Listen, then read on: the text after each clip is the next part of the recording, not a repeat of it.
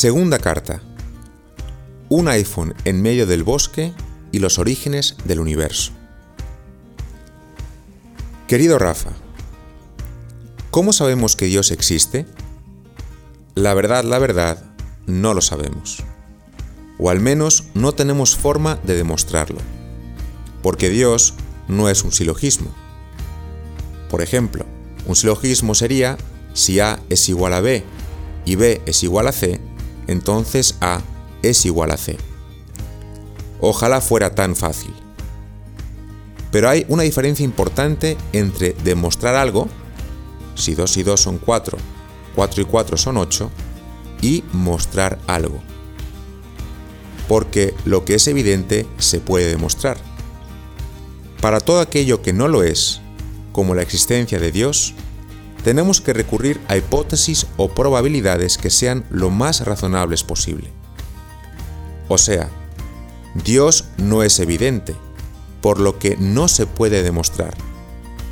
Pero se puede mostrar que muy probablemente existe, porque esa hipótesis tiene sentido y es bastante razonable. ¿Y por qué es importante esta probabilidad? Porque si somos productos del azar, de la casualidad, ni tu vida ni la mía tienen mucho sentido. Pero si hay alguien con mayúscula que está detrás de todo esto, quiere decir que ese alguien pensó en ti y te pensó para algo. Imagínate que vas caminando por el bosque y te encuentras un iPhone tirado en medio de la hierba junto a una encina. Es de los modelos que salieron hace más de 10 años, pero eso es lo de menos. Supongo que te preguntarías, ¿cómo llegó aquí este teléfono? Realmente hay dos posibilidades. Se le cayó a alguien o apareció de la nada. Tal vez autocreándose con un proceso sumamente complicado que no podemos entender y que de hecho contradice las mismas leyes de la física, porque un bosque no puede producir un teléfono móvil. Siendo un bosque, además, no hay forma humana de demostrar con evidencia ni lo primero ni lo segundo. Es decir, no hay cámaras de seguridad o fotografías que hagan evidente que alguien lo dejó allí. Pero tampoco hay evidencia para demostrar que apareció de la nada o se autocreó. La física se basa en lo que se puede observar, pesar medir o demostrar. Un hombre culto lo llamaría método empírico. Ante la falta de evidencia, tenemos que recurrir a otro tipo de ciencia, la filosofía. Y un filósofo, o sea, cualquier persona que piensa y se hace preguntas sobre las cosas, tú y yo, viendo este iPhone en el bosque diría, probablemente se le cayó a alguien. Pero ¿qué pasa si alguien te dice, ¿cómo lo sabes? No hay evidencia física. Lo que dices está basado en una hipótesis que no puedes demostrar. Le debería responder, ¿qué alternativa hay? ¿Que apareció de la nada? A lo mejor te dice que sí. Pero tú y yo sabemos que eso es bastante improbable, por no decir absurdo. Y es sorprendente la cantidad de personas, incluso estudiadas e inteligentes, que no tienen problema con aceptar el absurdo. Incluso gente que ha escrito best-sellers internacionales. Pues ahora aplica el ejemplo del iPhone al origen del universo. El universo sería como un teléfono, solamente que algo más complejo. Una realidad material tan sofisticada que no puede autohacerse y que tampoco ha sido producida por un bosque, que sencillamente no tiene cabeza para eso. Pero como te dije, hay gente que no piensa así, y gente inteligente.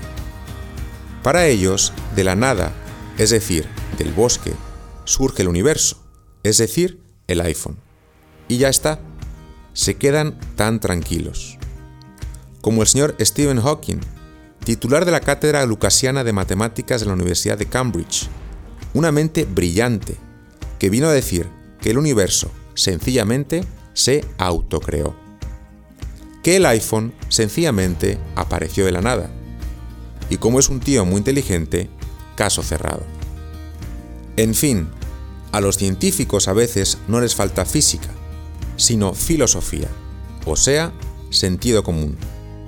Porque muchos son incapaces de abrir su mente a lo que va más allá de lo empíricamente verificable, a lo que va más allá de lo que se puede demostrar de modo tangible, y acaban por contradecirse a sí mismos. Rafa, la visión cristiana del mundo es genial precisamente porque está basada no solo en la física, sino en la filosofía del sentido común, o sea, en la razón. Muchísimos grandes científicos en la historia han sido también grandes creyentes, como Albert Einstein, Nobel de Física de 1921, Arthur Compton, Nobel de Física de 1927, o Gregor Johann Mendel, sacerdote y padre de la genética. Aunque para mí el más crack es Georges Lemaitre, un sacerdote belga que propuso en su momento una explicación de la expansión del universo de un modo distinto y dentro de las conclusiones de la teoría general de la relatividad de Einstein. El mundo científico se burló de él y bautizaron su hipótesis con el nombre de Big Bang. ¿Te suena esto? Pues lo propuso un cura. Si hay un iPhone en medio del bosque, es porque muy probablemente alguien lo ha puesto ahí. Pensar en cualquier otra alternativa, por más vueltas que le des, resulta absurdo desde la razón y desde la ciencia. Una vez más la filosofía viene al rescate con el principio de causalidad. Todo efecto tiene una causa. Y también con el principio de finalidad. Todo lo que existe, existe por algo. La buena noticia es que, si el mundo tiene un propósito, tu vida también la tiene. Nada existe por casualidad. A esa causa que creó el mundo por algo y para algo le llamamos Dios. Le puedes llamar como quieras, eso es lo de menos, y sin sentirte mal.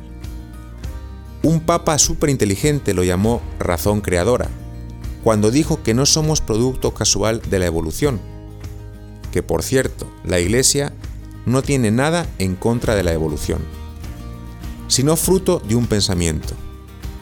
Porque si el hombre fuese solamente un producto casual de la evolución, en algún lugar al margen del universo, su vida no tendría sentido, decía el Papa Benedicto XVI.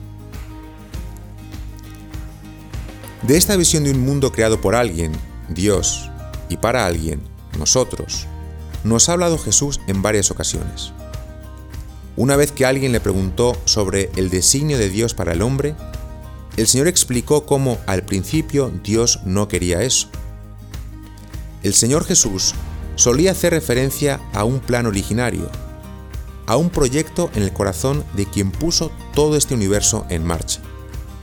Aquí es donde se encuentra la ciencia, la teoría del Big Bang, la filosofía, el principio de finalidad y la fe, las palabras de Jesús en el Evangelio.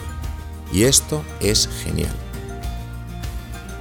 No te quiero aburrir más con este tema, aunque da mucho de sí. Pero es importante que recuerdes dos cosas. En primer lugar, que no es posible demostrar que Dios existe, pero entre lo absurdo y lo razonable, elige lo más razonable. Recuerda el ejemplo del iPhone en medio del bosque. En segundo lugar, Rafa, nada existe por casualidad, sino dentro de un proyecto, como parte de un todo. Ese proyecto implica la individualidad de cada uno. Todos tenemos una misión, un motivo por el cual estamos aquí. Tú tienes una tarea que cumplir. Si la descubres y la realizas, serás un hombre feliz y completo. Para terminar, te dejo una tarea sencilla. Cuando tengas tiempo, busca en Internet lo que hice sobre el principio antrópico, un principio cosmológico científico que pone al ser humano como meta y centro del universo, y viene a complementar desde la ciencia lo que afirma la Biblia cuando Dios, después de crear el mundo, dijo, hagamos al ser humano a nuestra imagen y semejanza.